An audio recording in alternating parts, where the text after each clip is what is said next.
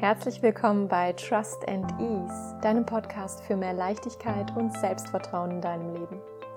Deine Zeit verbringst du hier mit mir, Sabine, deiner Begleiterin rund um die Themen Mindset, mentale Gesundheit und Persönlichkeitsentwicklung.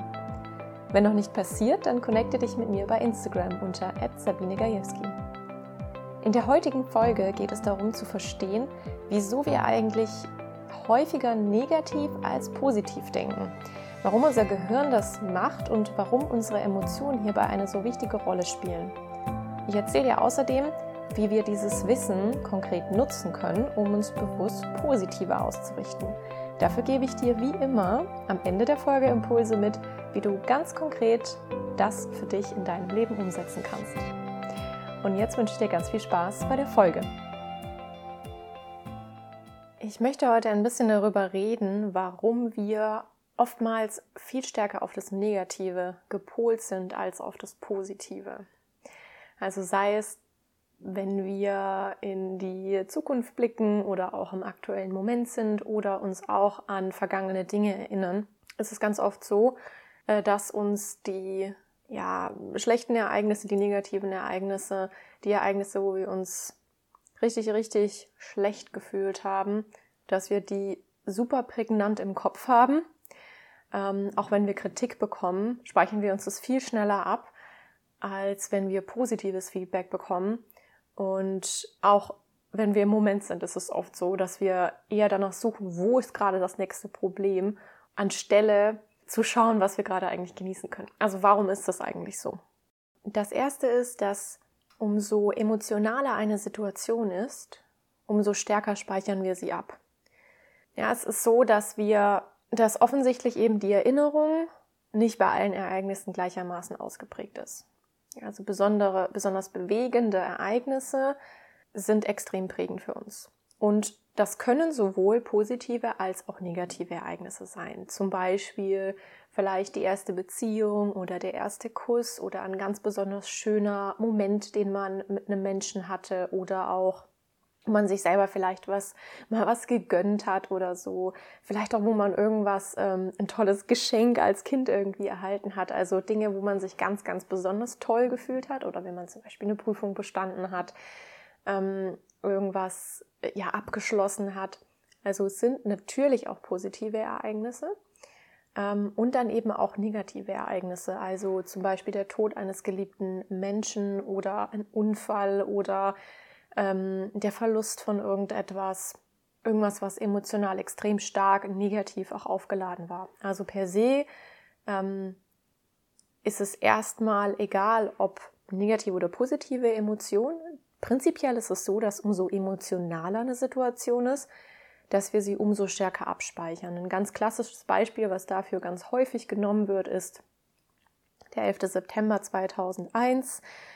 Wahrscheinlich weißt du noch ganz genau, was du in diesem Moment gemacht hast, wo du warst, mit wem du da warst, als diese Nachricht zu dir eingetroffen ist. Und weil diese Situation war eben so extrem aufgeladenen Emotionen und das ja auf der ganzen Welt eigentlich, dass wir das noch wirklich bildlich vor Augen haben, was wir da genau gemacht haben. Und warum funktioniert das so? Das liegt natürlich an unserem, an der Funktionsweise unseres Gehirns und dafür ist ein Teil zuständig und zwar die Amygdala und also ist Teil des limbischen Systems und die ist unter anderem für die emotionale Bewertung von Reizen und die Verknüpfung von eben diesen Situationen, Ereignissen mit unseren Emotionen zuständig. Also wie fühle ich mich in dem Moment, als das und das passiert ist. Und je stärker dieser Gehirnbereich eben aktiviert ist in der Situation, in der dieses Ereignis passiert, umso besser kann ich mich später daran erinnern. Warum ist es dann jetzt oft so, dass wir ganz oft Negatives stärker in Erinnerung haben als Positives oder mehr negative Sachen in Erinnerung haben als positive Sachen? Das ist ein ganz natürlicher Mechanismus. Wir sind wirklich von Natur aus darauf gepolt. Und da kommt dieses Steinzeitbild wieder in den Kopf. Es ist auch so, dass wir in der Gegenwart im jetzigen Moment eher darauf gepolt sind, die negativen Dinge zu sehen. Also wir richten eher den Blick darauf, was nicht funktioniert, wo sich vielleicht Gefahren verbergen können oder Dinge, die noch zu einem Problem werden könnten. Wo könnten noch Steine in den Weg liegen? Was könnte für uns noch problematisch sein? Das ist das, worauf wir von Natur aus eher ausgerichtet sind. Weil es natürlich vor sehr, sehr vielen Jahren wichtig war für das Überleben, dass man immer Ausschau gehalten hat, wo könnte die nächste Gefahr sein. Das war wichtig fürs Überleben. Und unser Gehirn hat sich nicht so schnell entwickelt wie die Welt um uns herum. Das heißt, sehr viele Abläufe, Mechanismen, gerade eben die aus den alten Hirnbereichen sozusagen, sind eben so strukturiert, dass sie immer noch auf dieses Überleben ausgerichtet sind, um es ganz, ganz einfach auszudrücken.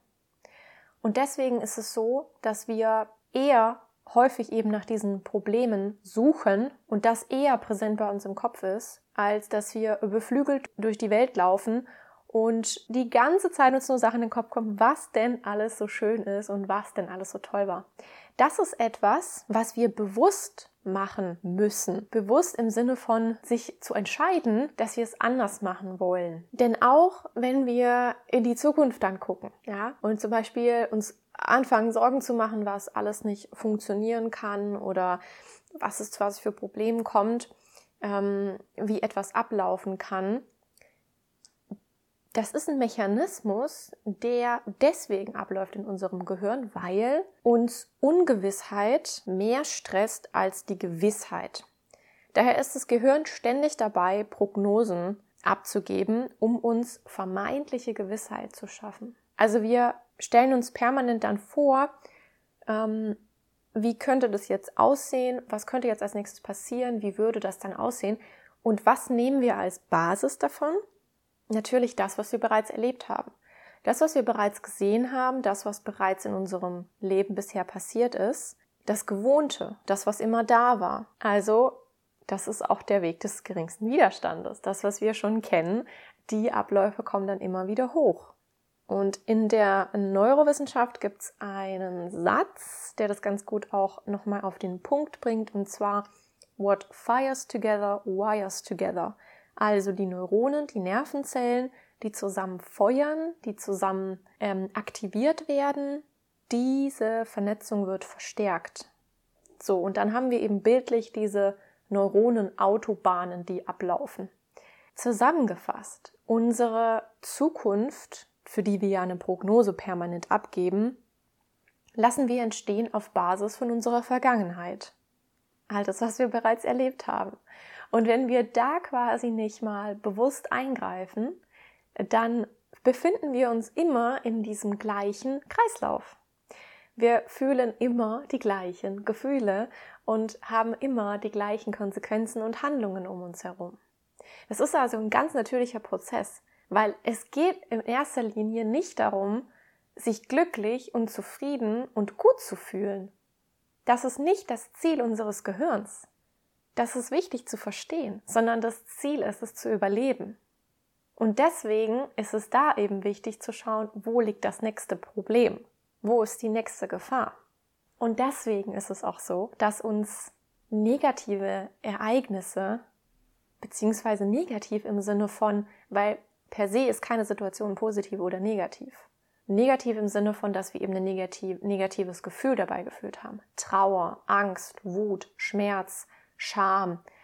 Und das verankert sich viel, viel stärker dann, weil wir das ja dann auch wissen müssen fürs nächste Mal. Die Situation kann ja, wenn die wieder eintrifft, dann wissen wir, da wollen wir nicht mehr hin, weil dieses Gefühl so unfassbar schmerzhaft war. Kleiner Exkurs hierzu. Es kann dann eben sein, dass diese, wir, über, wir überbewerten diese oder überschätzen diese Gefühle dann häufig auch. Zum Beispiel, wenn wir einmal eine schmerzhafte Trennung erlebt haben. Und der Schmerz war so groß und es hat sich so schrecklich angefühlt. Dann haben wir diesen Schmerz so präsent noch in unserem Kopf und verankern das mit dieser Trennung, dass es sein kann, kann, dass man in der nächsten Beziehung, obwohl es sich eigentlich nicht mehr lohnt, da weiter Zeit zu investieren und dass es und man sich überhaupt nicht gut und wohl fühlt, dass man es vermeidet, in die Trennung zu gehen, weil man Angst hat vor diesem negativen Gefühl, weil man denkt, das könnte man nicht aushalten. Obwohl man ja eigentlich weiß, dass man das letzte Gefühl überstanden hat, weil sonst wäre man jetzt nicht da.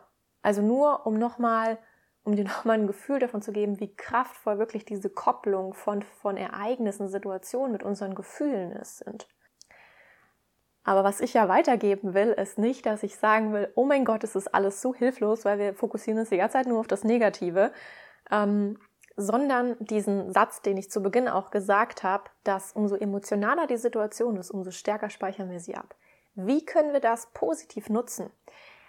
Ich finde, es ist super kraftvoll, das zu verstehen. Weil, wenn ich das weiß, dann kann ich das benutzen, um quasi meine meine Welt, meine Realität, meine Realität, meine Erinnerungen positiver zu benetzen, positiver zu verankern. Und wie können wir das machen? Ich habe zwei Wege für dich, wie du da bewusster hingehen kannst, wie du bewusster für dich mehr positive Erinnerungen verankern kannst, aber auch wie du in den im jetzigen Moment mehr positive Gefühle zu dir ziehen kannst, fühlen kannst und dadurch dann wiederum positive Erinnerungen verankern kannst. Das erste ist, wenn du in einer Situation bist, die gerade richtig schön ist. Zum Beispiel, du bist im Urlaub und du erlebst einen wunderschönen Sonnenuntergang oder du hast ein besonderes Abendessen oder du verbringst einen Tag mit einem besonderen Menschen oder du hast ein schönes Gespräch ähm, du unterhältst dich eben gut mit jemandem. Oder es ist einfach so einfach ein schöner Moment wie jetzt, wenn es gerade irgendwie so grau und dunkel ist. Und heute zum Beispiel scheint hier die Sonne. Also ich sitze hier, nehme diese Folge auf ähm, in meinem Wohnzimmer und hier strahlt so schön die Sonne ein, rein. Also ich würde jetzt wahrscheinlich in zwei, drei Monaten mich nicht mehr daran erinnern, dass ich hier gesessen bin und äh, diese Folge aufgenommen habe, und mich dann erinnern, wie toll diese Sonne hier reinstrahlt, weil ich mich nicht bewusst danach ausgerichtet habe. Was will ich damit sagen? Also, wenn du einen schönen Moment erlebst, dann kannst du dir diesen Moment verstärken, indem du mal alle Sinne mit einbeziehst. So verankerst du diese positive Erinnerung noch viel, viel stärker. Das heißt, bewusst wahrnehmen, was du alles siehst kleine Dinge wahrnehmen, die du siehst. Ich könnte jetzt zum Beispiel mehrere Positionen wahrnehmen, wo die Sonne hier reinstrahlt in mein Zuhause. Auf das Sofa, auf die Kommode, wie das auf dem Holzboden wirkt, wie das meine Pflanzen anstrahlt. Und jeden einzelnen Spot quasi ganz bewusst wahrnehmen. Dann können wir das, das Gefühl, das wirklich das haptische Fühlen auch mit reinbringen. Also wenn du zum Beispiel einen Sonnenuntergang beobachtest und du sitzt auf einer Bank, wirklich zu fühlen, wie sich das anfühlt, auf dieser Bank zu sitzen. Was ist da um dich rum? Was hast du vielleicht irgendwas in der Hand, deine Klamotten auf deiner Haut? Dann, wenn du was riechst, ja, wenn du da sitzt, zum Beispiel am Meer und den Sonnenuntergang beobachtest, wie, wie riecht das? Ähm, oder auch noch was beim Fühlen, ähm, wenn wir jetzt nochmal zur Sonne kommen, wenn du die Sonne auf deiner Haut spürst, also die ganzen Sinne wirklich mit einbeziehen. Was fühlst du in dem Moment?